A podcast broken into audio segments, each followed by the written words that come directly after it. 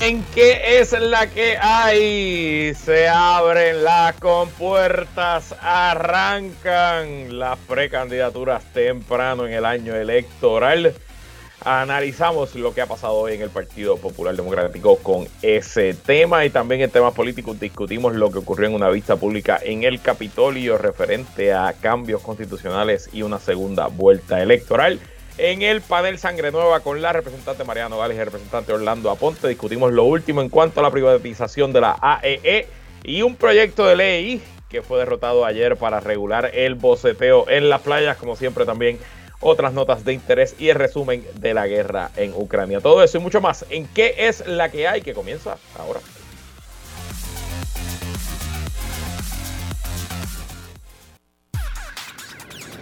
El análisis más potente y completo comienza ahora. Luis Herrero llega prendiendo fuego a los políticos y figuras que se atreven a dañar el país. Radio Isla 1320 presenta ¿Qué es la que hay? con Luis Herrero.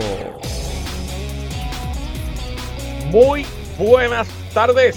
Bienvenidos y bienvenidas a ¿Qué es la que hay? con Luis Herrero por Radio Isla 1320. Hoy es miércoles 18 de enero del 2023. Estamos en vivo y en directo para todo Puerto Rico por el 1320 AM y su cadena para el mundo a través de radioisla.tv, nuestra aplicación para teléfonos Radio Isla Móvil y en facebook.com diagonal Radio Isla TV. Yo soy Luis Herrero y como siempre les invito a que me sigan en todas las redes sociales, twitter.com diagonal L Herrero facebook.com diagonal L Herrero, instagram.com diagonal L Herrero y recuerda que este programa lo puedes escuchar en su formato podcast, búscalo como que es la que hay en tu aplicación de podcast favorita para que me escuches cuando a ti te dé la gana y que es la que hay de que vamos a hablar hoy día 328 de la guerra en Ucrania. Arrancan temprano las candidaturas Pablo José Hernández anuncia comité exploratorio para candidatura a Washington en el 2024.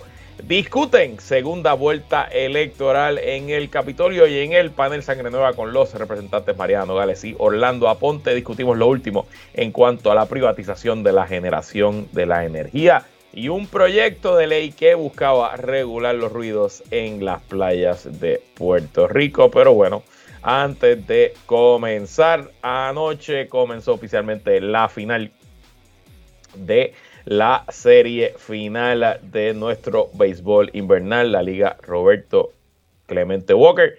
Y los indios de Mayagüez se robaron la primera victoria visitando a los gigantes de Carolina. 5 a 3. Hubo un juego de mucha acción, de varios cuadrangulares y al final quizás la veteranía del equipo de Mayagüez, que si no me equivoco, esta es la sexta final que van corrida, se impuso sobre eh, eh, Carolina, que va a su primera final desde el 2007. La acción se reanuda esta noche en Mayagüez cuando los gigantes visitan. Obviamente una victoria de Mayagüez los pondría 2 a 0.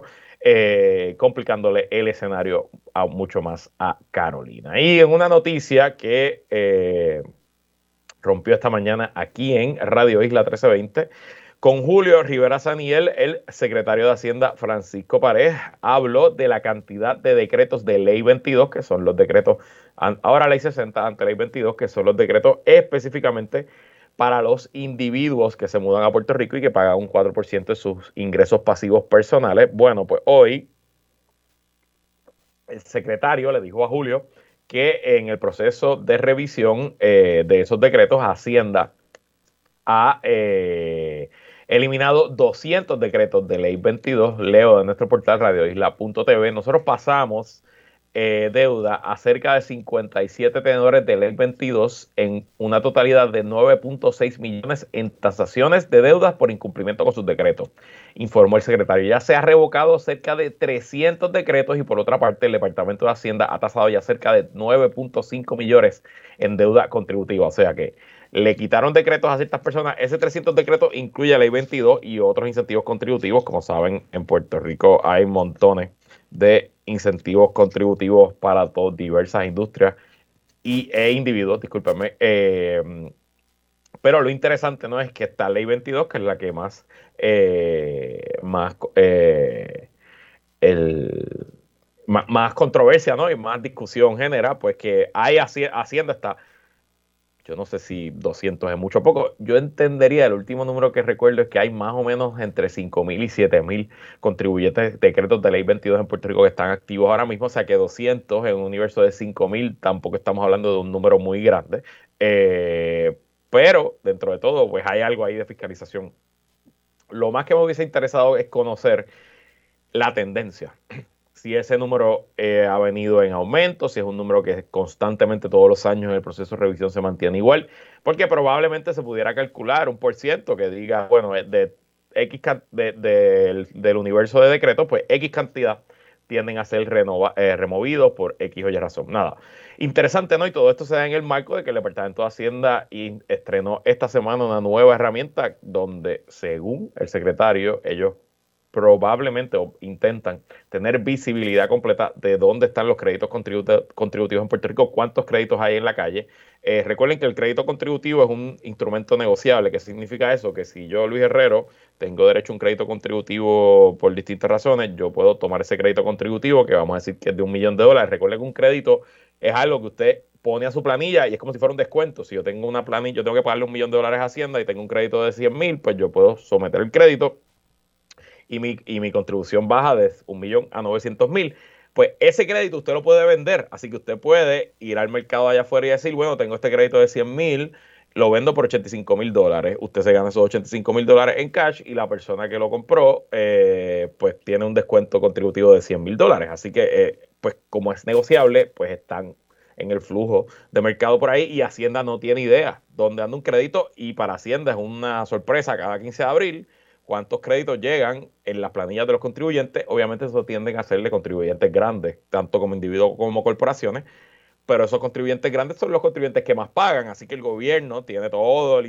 incentivo y todo el interés de tener conocimiento claro de por dónde andan esos créditos para más o menos calcular cuánto va a ser el costo contributivo a la hora de las planillas. Así que nada, muy interesante todo estos asuntos. Pasamos rapidito al resumen de lo que ha ocurrido en Ucrania en las últimas 24 horas. En el frente militar, al igual que ayer y al igual que toda esta semana, no hay realmente grandes avances de ninguna parte ni grandes movimientos. Estamos en el invierno profundo en Ucrania, mucho frío, eso eh, complica todas las maniobras militares y movilizaciones y sigue todo el mundo a la expectativa de cuáles serán los planes de Rusia y de Ucrania con la primavera y si se reanudarán, se reanudarán las ofensivas en ese momento. También hoy hubo un accidente en helicóptero que acabó con la vida del ministro de Interior del gobierno ucraniano y de la plana mayor de ese departamento, incluyendo varios viceministros.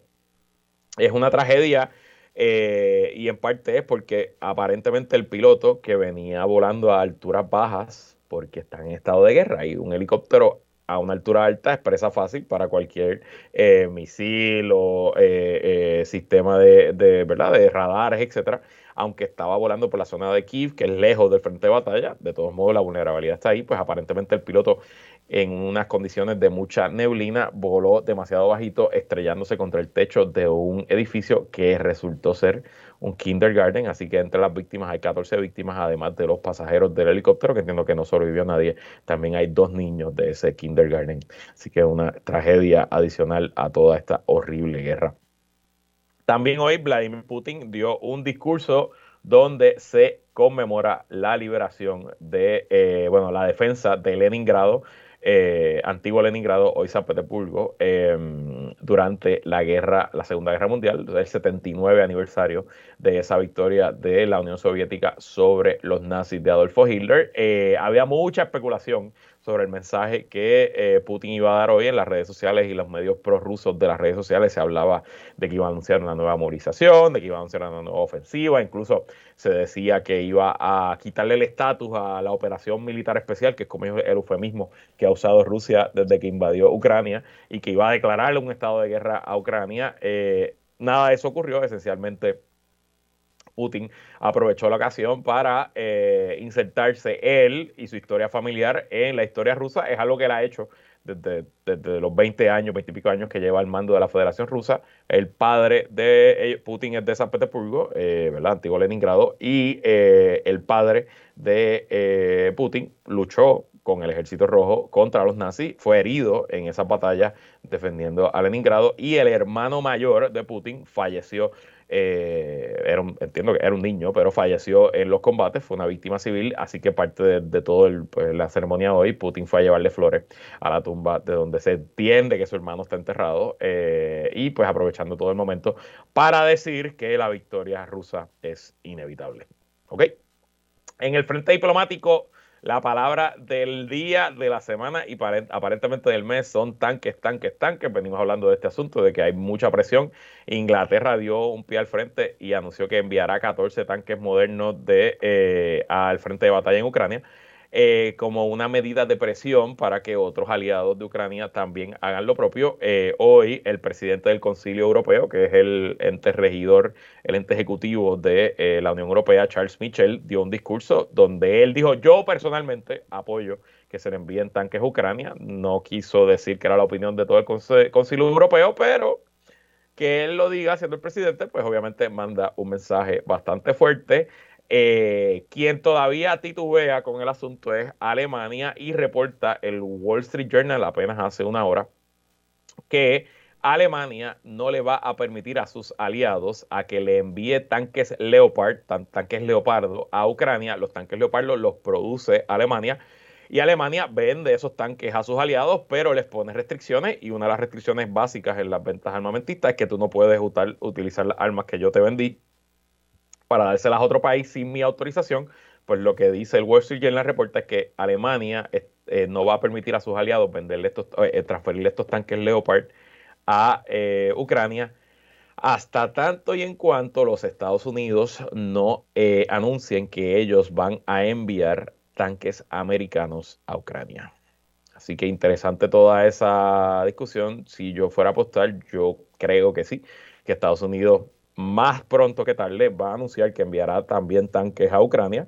Eh, y como saben, si no es esta semana, es la semana que viene, se hay, una reunión importante en Alemania donde los ministerios de defensa de los treinta y pico países que apoyan a Ucrania pues se reúnen para coordinar la logística y hacer anuncios de nueva ayuda armamentista. Así que eso es lo que hay que estar eh, pendiente en estas próximas semanas. Y bueno, regresando a Puerto Rico.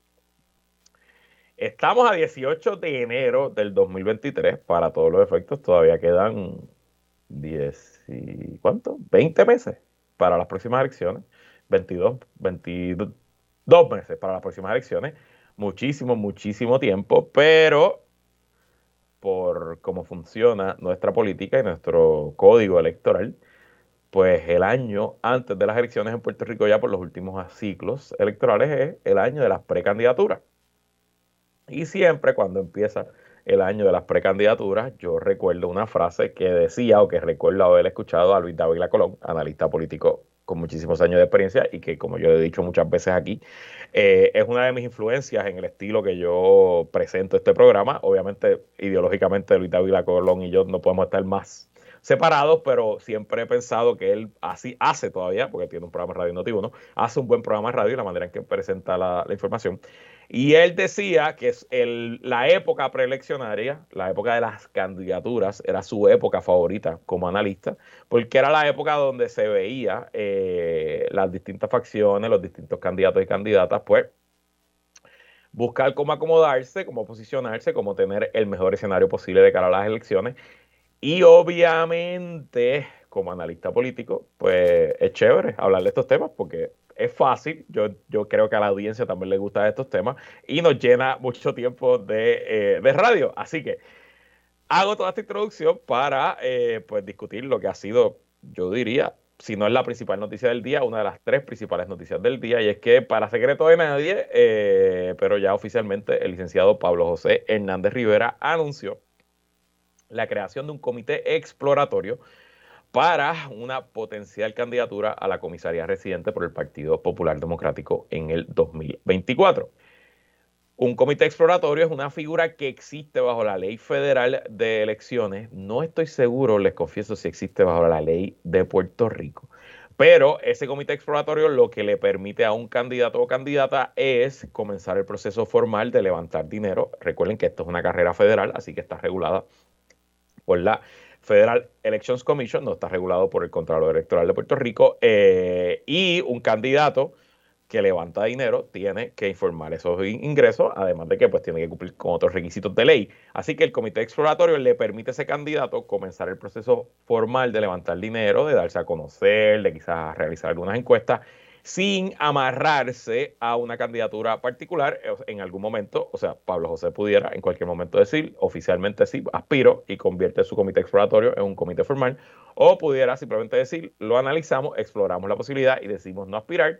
Eh, su comité exploratorio, entrega los documentos, entrega el cuadro final y termina su responsabilidad ante la eh, Federal Exchange Commission. Así que saliendo de lo técnico, Primero, vamos a lo sustantivo. El anuncio de Pablo José se llevó con la fórmula clásica de lo que es un media tour en Puerto Rico. Eh, le dio la exclusiva a la colega WKQ, a Rubén Sánchez en la mañana. Eh, tiene todo el sentido del mundo. Es el, programa mañanero con mayor rating. Y obviamente, pues Rubén Sánchez, como bien sabemos, es hoy por hoy y todavía lo ha sido por muchos años en Puerto Rico el no quiero decir el kingmaker de la opinión pública, pero es usualmente, esto me lo dijo a mí una relacionista pública hace muchos años que me, me reservo el me reservo el nombre, pero que ella me dice, Rubén Sánchez es por donde las noticias o rompen o cambian de dirección.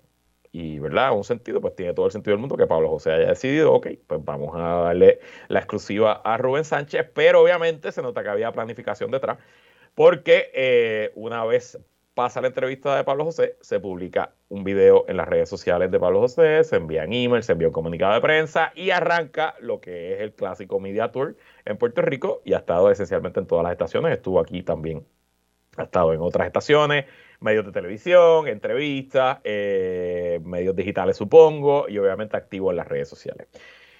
Lo que demuestra organización, el mensaje fue bastante sencillo, mirando a la cámara, eh, en, un, setting, ¿verdad? En un, setting que yo presumo que es familiar, no sé si es el hogar de sus padres o pues, en, algún, algún hogar bastante, hogar típico puertorriqueño, eh, y es un mensaje general de aquí estoy, estoy disponible, Conóceme, eh, conoce mi resumen, hablo de sus 10 años de experiencia, obviamente yo presumo que lo hace en parte rápido para pues arrancar por lo que la gente dirá que es su principal eh, debilidad, que, no tiene experiencia.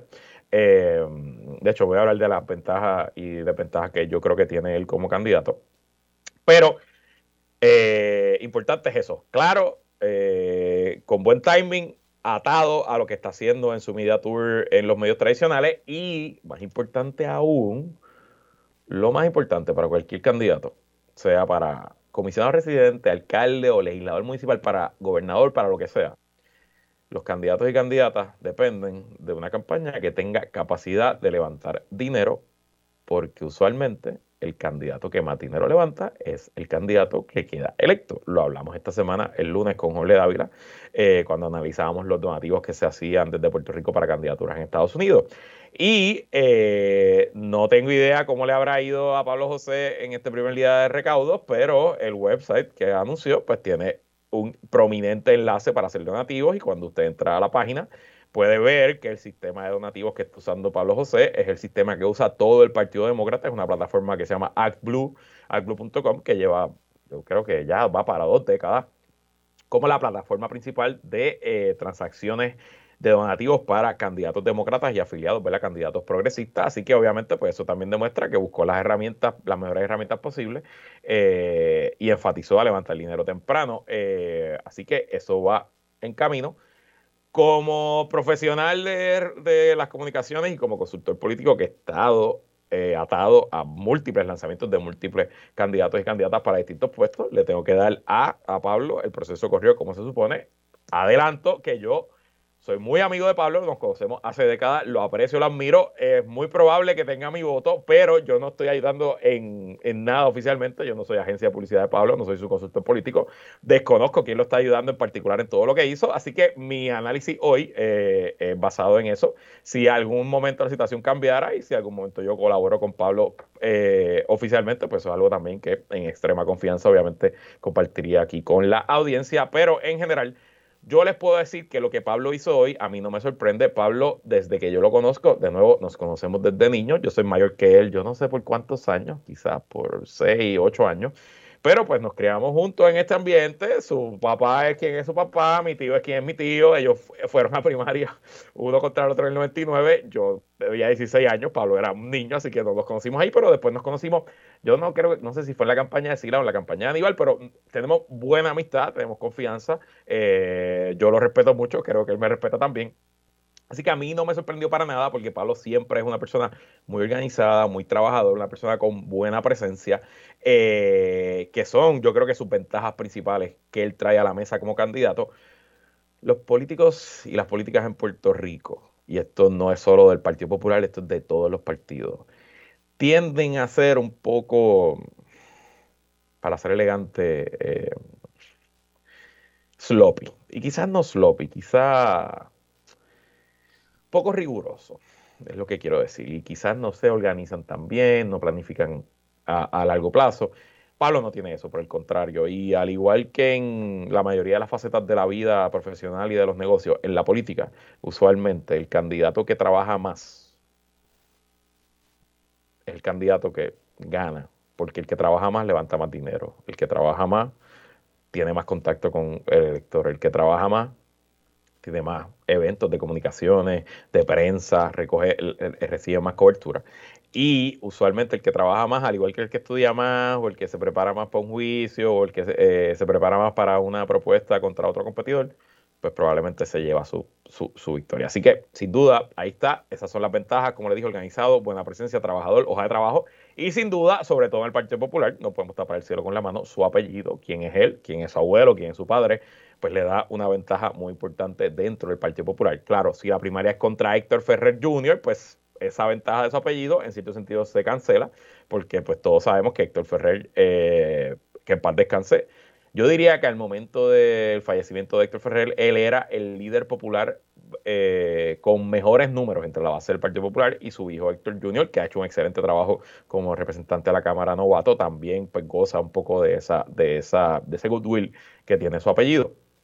Las desventajas que yo le veo a Pablo desde hoy, sin duda, la primera, eh, que él la intenta eh, pues, pues, atender con su mensaje de que tiene 10 años de experiencia, es precisamente la falta de experiencia como candidato. Y sí, Pablo tiene experiencia en gobierno, Pablo trabajó en, la fortaleza de Alejandro García Padilla, yo tenía contratos en, la, en comunicaciones para esa época, así que compartimos, Pablo fue parte de la campaña del 2012 también de Alejandro, en la cual yo fui director de, redes sociales, Pablo dirigió el esfuerzo del voto ausente, que si mal no recuerdo, el Partido Popular ganó el voto ausente en el 2012, lo que es contra la norma, usualmente se perdía ese voto ausente. Eh, y luego de Pablo trabajar en Fortaleza con Alejandro, se fue a estudiar leyes a Stanford. De Stanford trabajó en uno de los bufetes más importantes de Washington DC.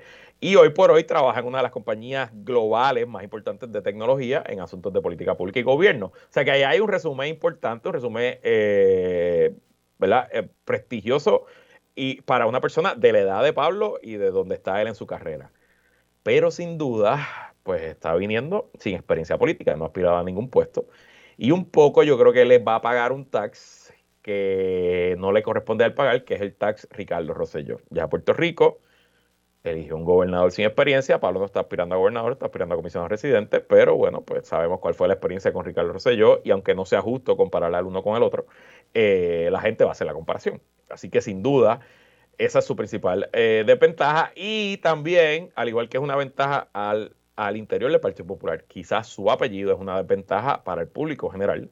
Sabemos que vivimos en un momento post-bipartidismo, sabemos que no necesariamente el público en general eh, recuerda con buenas memorias a los Hernández Colón. Eh, y bueno, si llegara a ganar su primaria, pues le tocará en ese momento entonces adelantar ese asunto. Y miren cómo funcionan las cosas. De un anuncio de una candidatura, de momento ya estamos viendo varios más. Eh, hoy el alcalde de Villalba, Luis Javier Hernández, también presidente de la Asociación de Alcaldes, le dice a José Delgado, que parece que lo llamó para reaccionar al anuncio de Pablo, le pregunta si apoya a Pablo y sí, Luis Javier esencialmente dice que sí, que está con Pablo para esa candidatura. Pero, pues José Delgado, periodista al fin, le pregunta sobre sus aspiraciones y dice Luis Javier Hernández, según el nuevodía.com, que en febrero decidirá si aspira a la presidencia del Partido Popular Democrático de cara a una precandidatura a gobernador. Una cosa lleva a la otra, dijo Hernández, alcalde de Villalba, en una entrevista telefónica desde Washington, D.C., donde participa en la reunión de invierno de la Asociación de Alcaldes de Estados Unidos. Otra que también estuvo activa hoy fue la alcaldesa de Morovis, Carlos Maldonado, que hizo una conferencia de prensa en el PPD para dar sus primeros planes, que ella sí ya aspira oficialmente a presidir el partido. Eh, y me imagino que con este disparo, con esta apertura de compuertas, veremos muchos eh, anuncios al interior del Partido Popular en las próximas semanas. El Partido Popular, por su situación, es el primero donde se suenan los disparos de las candidaturas, pero estoy seguro que no será el último y será un año muy movido y un año muy bueno para los analistas políticos que tenemos que producir horas de radio para ustedes. Así que ya saben, la época de candidatura es la época favorita de todos y todas las analistas políticos. Nosotros nos vamos a una pausa y cuando regresemos conversamos con Mariano Gales y Orlando Aponte en el panel Sangre Nueva. No se vaya nadie, que la calle continúa. Ella es abogada, feminista, férrea activista de los derechos humanos y la primera representante por acumulación de su partido. Él es un abogado, notario, presidente de la Comisión de lo Jurídico y desde el corazón de la montaña representa al Distrito 26. ¿Qué es la que hay? Presenta el panel Sangre Nueva con la licenciada Mariana Nogales y el licenciado Orlando Aponte. Así mismo es como todos los miércoles conversamos con dos legisladores que recién comienzan sus carreras políticas en el panel Sangre Nueva. Estamos tratando de hacer contacto con Mariana, pero ya está aquí con nosotros representando a los pueblos de Barranquitas, Orocovis, Coamo y Villalba, el representante Orlando Aponte, que es la hay Orlando. Orlando, ¿estás por ahí? Se nos cayeron, no sé qué está. Ahí estamos. Orlando. Estaba en mute, pero qué gusto estar nuevamente con ustedes. Muy buenas tardes a todos. Bueno, Orlando, el país sigue a la expectativa del contrato para privatizar la generación eléctrica que fuera aprobado el pasado domingo por la Junta de la Autoridad para las Alianzas Público-Privadas. Aunque el contrato se mantiene confidencial por la propia ley hasta que sea aprobado por el gobernador, cada día se conocen más detalles. Hoy, Fermín Fontanes, director ejecutivo de las APP, le dice al nuevo día que el contrato no tendrá una etapa suplementaria como el actual contrato de Luma y que luego de un periodo de transición de solo seis meses, la privatizadora tendrá control pleno de la generación eléctrica del país. Orlando, te pregunto primero, ¿qué te ha parecido toda esta saga? Y segundo, háblanos un poco, hay malestar al interior de la delegación del Partido Popular Democrático por cómo votó el representante del interés público que fue nombrado ahí por el presidente de la Cámara, Rafael Tito Hernández, y su contraparte en el Senado también. Háblanos un poco, ¿qué te ha parecido todo esto y qué nos puedes contar de la situación dentro del caucus PPD en la Cámara? Pues sí, tengo, eh, empezando por la primera pregunta, es bien difícil de poder definir eso, así de sencillo, pero quisiera decir algo que, que no sea eh, poca cosa, porque creo que lo menos que, que, podemos decir es que es un acto de irresponsabilidad de las personas a quien se les delegó, eh, pues lograr que se hagan alianzas público-privadas. Uno puede pensar que definitivamente la empresa privada debe y puede convivir con eh, pues algún tipo de gestiones de administración o de creación de empleo, turismo principalmente, eh, o, creación de negocios, ¿verdad? Pero eh, lo que estamos viendo es que lo que se, lo que era el, patrimonio de los puertorriqueños, entiéndase el sistema energético, entiéndase las, las principales autopistas de Puerto Rico, eh, el aeropuerto, todo lo que ellos puedan ver que tiene valor, pues entonces lo quieren eh, privatizar, pero es una privatización, una privatización absurda en la cual la empresa privada no eh, aporta nada, no aporta nada al contrato no aporta dinero, no aporta inversión, no aporta activos. Eh, básicamente es como que, mire, vamos a coger la generación, o sea, vamos a coger este, este monopolio que cuando lo administraba el gobierno era malo, y entonces vamos a hacer el mismo monopolio con los mismos empleados, con el mismo personal, pero se los vamos a dar a una empresa privada que está compuesta de unos bonistas, unos accionistas, que eventualmente nos enteraremos que son donantes eh, pues de las campañas de los principales candidatos a la gobernación del PNP o de verdad de los políticos en general. No voy a circunscribirlo nada más al PNP porque sí contestando a la segunda pregunta estoy eh, muy defraudado de que los eh, representantes del interés público pues, no cumplieron su, su deber ministerial o su responsabilidad mínima de eh, defender el interés público. Y número dos, si fueron nombrados o están ahí en representación de la Cámara de Representantes o en representación de la delegación de, de la delegación de mayoría o de la o del el, Senado de Puerto Rico mínimo eh, pues tendría que haber un proceso transparente de divulgar por dónde iban la información por dónde iban los acuerdos. Y aunque pues aprecio mucho y, respeto mucho a los dos eh, miembros verdad de esta junta que se supone que representan interés público eh, especialmente a Eduardo que, que lo conozco como abogado verdad de mucho antes de yo entrar en la política pues me parece que eh, es, unas expresiones que hizo precisamente en Radio Isla recientemente donde dice que él no tiene que darle explicaciones a nadie es un acto de soberbia un acto eh, eh, realmente que no, no está claro, no se sabe entonces a quién responde. Y yo entendía que respondía interés público y yo entendía que él, sabía que debía, eh, obviamente, informar a, a los legisladores de cualquier gestión, cualquier contrato, cualquier eh, información que entienda que es relevante, porque nosotros también tenemos un deber de informar al resto de nuestros constituyentes y a los medios. Me parece que es totalmente absurdo que se den este tipo de contratos eh, como si se tratara de una finca privada. Yo, sabe, yo sé que si estamos hablando de un negocio privado o una compañía privada, pues no hay tal deber de divulgar qué está pasando, pero estamos hablando de los de principal activo del gobierno de Puerto Rico, que es su sistema energético. Estamos hablando de, de eh, patrimonio de Puerto Rico que se logró con mucho sudor, muchas lágrimas, mucha sangre, que el gobierno federal aprobara billones de dólares para invertir en la reconstrucción del sistema. No entiendo cómo es posible que, por ejemplo, hablando ahora de la segunda pregunta también, si nosotros como populares hace unos meses aprobamos un reglamento que trabajo Dios, de uno, uno de los fundamentos y los pilares es no privatizar servicios esenciales, pues de la noche a la mañana los dos eh, presidentes del cuerpo legislativo anuncien que pues, básicamente están aceptando o están dando como bueno este contrato de privatización y mucho antes sin eh, pero aún sin haber ni siquiera reunido a los miembros de cada cuerpo para pues tener esa discusión al menos.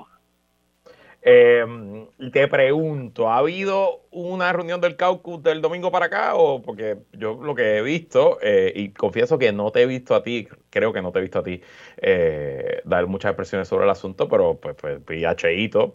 Eh, obviamente Luis Raúl Torres no es parte del caucus ya, pero pues fue bastante fuerte. Eduardo Héctor Ferrer Jr., sobrino de, de, uno de los representantes del interés público. Hoy Carmen Maldonado, que de Moroví, han tomado han hecho presiones muy fuertes contra los presidentes legislativos. ¿Ha habido algún tipo de reunión, comunicación del domingo para acá o estamos discutiendo en, los medios?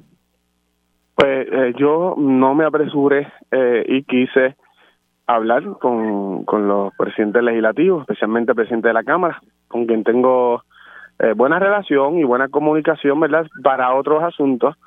Pero no me aventuré de estar tratando de crear alguna clase de división si bien es cierto que tampoco eh, lancé o envié ninguna clase de comunicado, no quiero quizás, digamos, tomar alguna ventaja o posicionarme en ningún lugar. Quisiera todo lo contrario, evitar las controversias que sean necesarias, pero siempre que, que me han preguntado algún medio, en este caso nosotros tenemos un compromiso contigo y con nuestra audiencia de todos los miércoles contestar las preguntas que haya que contestar y divulgar cualquier información que tengamos que divulgar, pues yo creo que esta es de las primeras veces que públicamente, eh, a través de radio, por ejemplo, pues expreso mi malestar. Mi malestar, pues, no es algo personal en contra de, nadie, ni siquiera con los presidentes legislativos, eh, pero sí con la situación. Me parece que nosotros, eh, especialmente el Partido Popular, que representamos una nueva generación, una nueva forma de hacer política, pues estamos desaprovechando unas grandes oportunidades que, que, que, el pueblo nos dio y, y, pues la medida en que nosotros nos comportamos igual que Pedro Peluisi o igual que muchos de los PNP que fueron los que crearon estas leyes pues entonces eventualmente no vamos a, se nos va a hacer bien difícil pedir la confianza nuevamente. Evidentemente es, contradictorio. Y e incluso comprándole la teoría al presidente de la Cámara de que se incluyeron seis cosas que ellos habían pedido y que bueno, pues como parte de la negociación con el Ejecutivo eso fue eh, la condición para el voto, aún con esa explicación, la postura tan pública y tan protagonista que llevó la, ha llevado la Cámara de Representantes en la lucha contra Luma, pues hace, hace un poco inexplicable eh, la situación y yo entiendo perfectamente la frustración que sientes tú y que sienten otros miembros de la delegación porque esencialmente aquí no se hizo el trabajo de, explicar y de ir creando la zapata, ¿no? De, por qué eh, em, había que favorecer esto mientras se oponen a Luma, ¿no? Pero bueno, ya veremos como quiera. Y te pregunto, Orlando, pasó Luma, eh, la Cámara hizo todas las investigaciones que podía hacer, la radicó una demanda la semana pasada, ha ejercido su poder legislativo hasta el fin, eh, pero no se detuvo la privatización de Luma. Ahora viene este consorcio que no sabemos el nombre, todo el mundo presume que se llama... Ay, Dios mío, se me acaba de ir el nombre de la mente. Bueno, eh, realmente es imposible detener esta privatización, ¿verdad? ¿Hay algo que se pueda hacer? Tengo que, eh, con mucho pesar y, y, con mucha eh, frustración, ¿verdad? Decirte que en este momento no se me ocurre nada.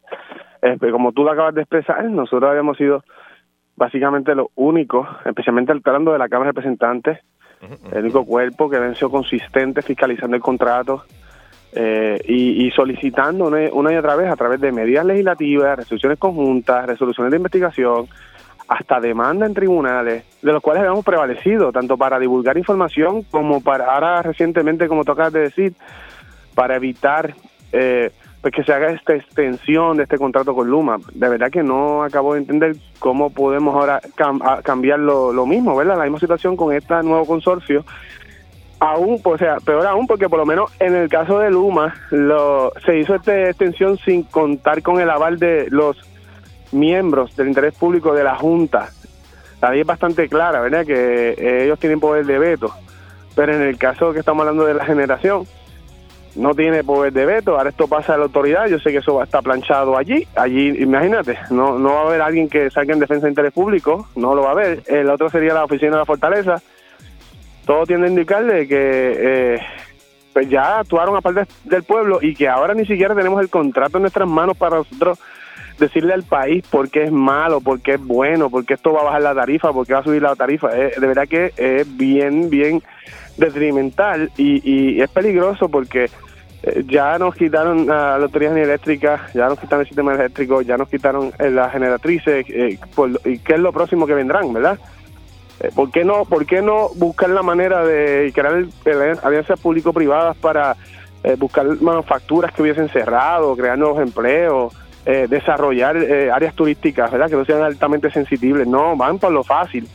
El monopolio de la autoridad eléctrica era malo cuando era público y el dinero, ¿verdad? Que obteníamos era para la corporación pública. Pero entonces ahora, ¿cómo explicas al pueblo que es bueno el mismo monopolio en manos de eh, personas privadas? Complicada situación, pero bueno. Estoy seguro que seguiremos hablando de este tema en las próximas semanas y meses. Vamos a la pausa y cuando regresemos voy a hablar de un proyecto de ley que era de tu autoría y que fue derrotado ayer en la Cámara que buscaba regular los ruidos y el boceteo innecesario en la playa. Así que de eso conversamos con Orlando Ponte en el panel Sangre Nueva. No se vaya nadie, que es la que hay continúa.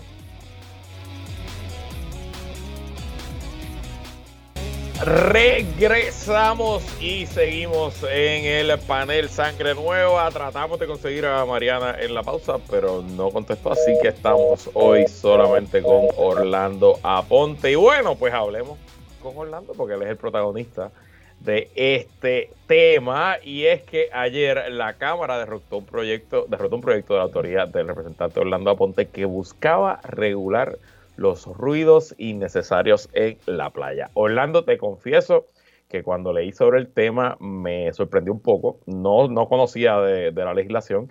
Eh, y bueno, yo como boricua, para mí ir a la playa es sinónimo de llevarte una bocinita y escuchar algo de música. ¿Qué, qué te motivó a radicar este proyecto? ¿Por qué, ¿Por qué tú crees que era necesario? Adiós, se fue Orlando también. Que lo llamen de nuevo.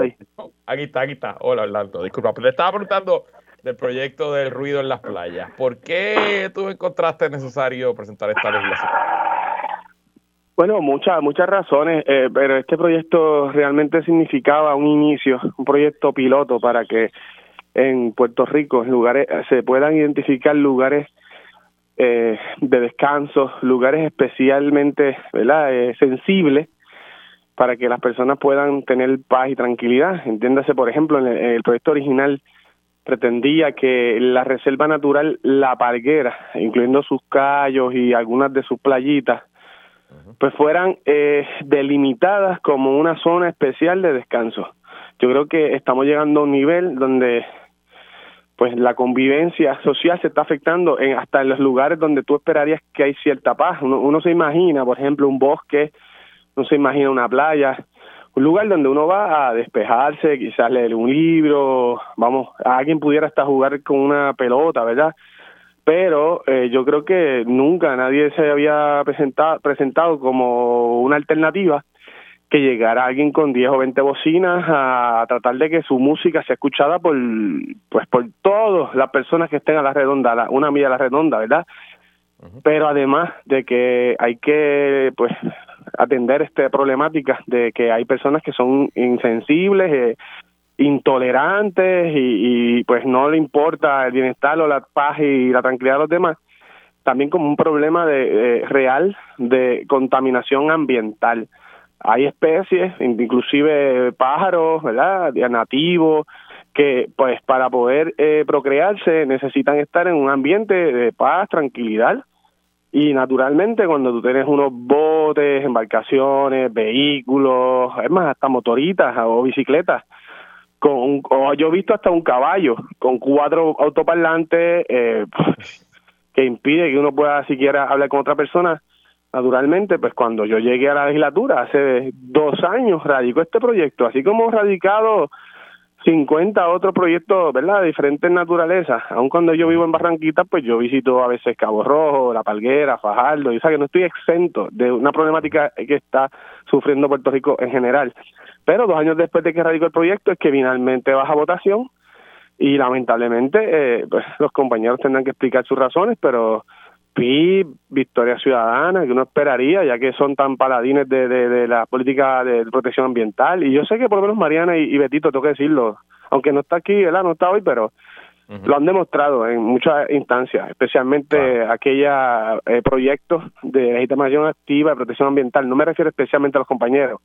Claro, son más bien a unos grupos ahí que, que son tolerantes y, y pero el asunto es que no logramos para mi sorpresa, ni siquiera eh, los votos necesarios de mis compañeros de delegación. Pero eh, solicité la reconsideración, estábamos apenas a tres votos, creo que eh, pues atendiendo unas preocupaciones, quizás afinando el lenguaje, eh, creando algunas excepciones para casos que quizás son pertinentes, ¿verdad? Pues, pues creo que sí se va a poder lograr la aprobación de esta medida. Y te pregunto, o sea, esta medida fue a vistas públicas, ¿qué, ¿cuál fue el, los comentarios que recibiste de, la ciudadanía? Y, te, y te, doy un poco más de contexto, ¿verdad? Como, como sabe la audiencia, yo, yo colaboro eh, y doy mis servicios en ciertos, a ciertos alcaldes y te puedo, eh, te, te, admito que el tema de los ruidos y de lo que se llama el boceteo en Puerto Rico son de las principales quejas que la ciudadanía le hace llegar a los alcaldes por sus páginas de redes sociales, ya sea comentarios en los posts, ya sea por mensaje privado mucha, mucha gente le pide a, los gobiernos municipales a que tomen acción en contra del boceteo, de los ruidos en las calles y muchos municipios en este cuatrenio, yo creo que son más de 10 o 12, han aprobado ordenanzas eh, regulando los ruidos excesivos en sus pueblos. ¿Qué, qué, qué, cuál fue el comentario público? En general, eh, eh, hay, hay un, ¿cómo te puedo decir? Como eh, una abrumadora mayoría de personas avalando. O sea, yo no escuché nadie, nadie eh, oponiéndose a esto.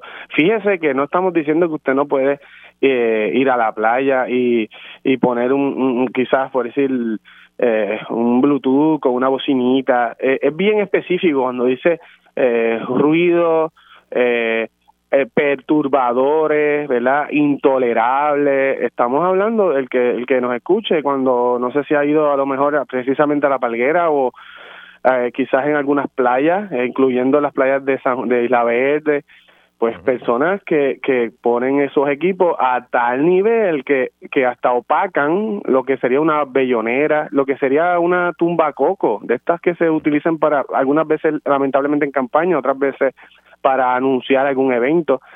Pues la, yo no diría que la mayoría, o sea, una mayoría absoluta, abrumadora, favorece esto. Y eh, hay grupos especialmente de profesores, científicos, personas que pues tengan alguna clase de peritaje, ¿verdad?, con relación al medio ambiente y pues que eh, apoyan el proyecto. Eh, hubo ahí como un planteamiento genérico del compañero del PIB diciendo que pues que la libertad de expresión es absoluta y yo creo que él mismo como abogado reconoce que no hay tal eh, pues, no es absoluto, sí se puede limitar este tipo de cosas cuando obviamente como la alteración a la paz precisamente afectan al otro. También Mariana, me recuerdo que presentó una objeción con relación al asunto de eh, que pues hay unas protestas que se realizan especialmente los pasados meses en unas playas con autoparlantes. Pues eh, que en qué medida pues esto lo pudiera afectar. Realmente cuando yo presenté el proyecto hace dos años no estaba no estaba pensando ni en Rincón ni en Cueva Londrina. Claro claro. Pero este estoy dispuesto a, a escuchar su preocupación y tratar de afinar mejor el, proyecto. Te tengo que también aceptar y, y ser justo eh, inicialmente el proyecto eh, solamente quería crear un, un programa piloto, ¿verdad? que protegiera las áreas bien sensitivas y que fueran debidamente delimitadas, como por ejemplo las reservas naturales. Desconozco, y eso es una problemática que le he traído la preocupación al presidente de la Cámara, porque la comisión que trabajó el asunto, yo no soy el presidente, ni siquiera soy miembro, es la de recursos naturales, pues no solamente lo limitó a las reservas naturales, sino que lo, también lo extrapoló a todos los cuerpos de agua. Entonces, pues había preocupaciones genuinas de los compañeros de mi delegación, pues oye, ¿qué hacemos entonces en un lago? ¿Qué hacemos en todos los ríos? Eh, eh, hablaba hasta de zonas turísticas. Eh, el propio compañero Márquez Reyes, ¿verdad? Me parece muy serio también algunos planteamientos Mire, ¿qué hacemos cuando estamos hablando de un festival playero? Ahí va a haber bocinas. Entonces, pues creo que sí, que se podía buscar la manera de, atender unas preocupaciones legítimas, por eso es que solicité la reconsideración, pero eh, espero que este debate ¿verdad? siga creciendo y sigamos educando, no solamente porque eh, es importante tener la legislación, sino porque también hay que, que concienciar o concientizar, ¿verdad? Crear campañas educativas para que la gente no necesite de una legislación, una ordenanza para que va a hacer algo, sino de que ellos mismos tengan alguna conciencia. Sí, de que, por lógica actúen con, con de que somos humanos y que hay que vivir en convivencia y que nuestros recursos naturales son para disfrutarlos entre todos. Y te confieso, Orlando, que eh, entré escéptico a este segmento, escuché tu participación y quizás salgo un poquito más a favor de la medida. Eh, creo que hay que hacer un fino balance y claro, todos yo y todos los puertorriqueños y puertorriqueñas tenemos grandes memorias de nuestros tiempos en la playa, en los ríos, en nuestros cuerpos de agua y muchas de esas memorias incluyen la música. Pero eso no quiere decir que tenemos un derecho absoluto a jorobar el parto sin que otras personas puedan disfrutar también de esos mismos recursos naturales. Nada, ya veremos. Y una vez más te felicito porque tú no tienes que hacer esto. Al contrario, para ti es mucho más fácil no meterte en estos temas y simplemente dejar que pase el cuatrenio haciendo tus botitos y tus cosas, pero te continuamente estás presentando nuevas ideas y te expones al debate público y a los resultados ¿no? de que esas ideas, algunas te las aprueban, otras te las derrotan, pero al final del día de eso se trata ser legislador. Así que, como siempre, gracias por estar aquí hablando. Muchas gracias, muchas gracias Luis, un abrazo, hasta la próxima. Y hasta aquí esta edición de ¿Qué es la que hay con Luis Herrero? Como siempre, agradecido de su patrocinio y sintonía. Quédese con nosotros. La mejor programación y análisis de la radio puertorriqueña continúa en Radio Isla 1320. Hasta mañana.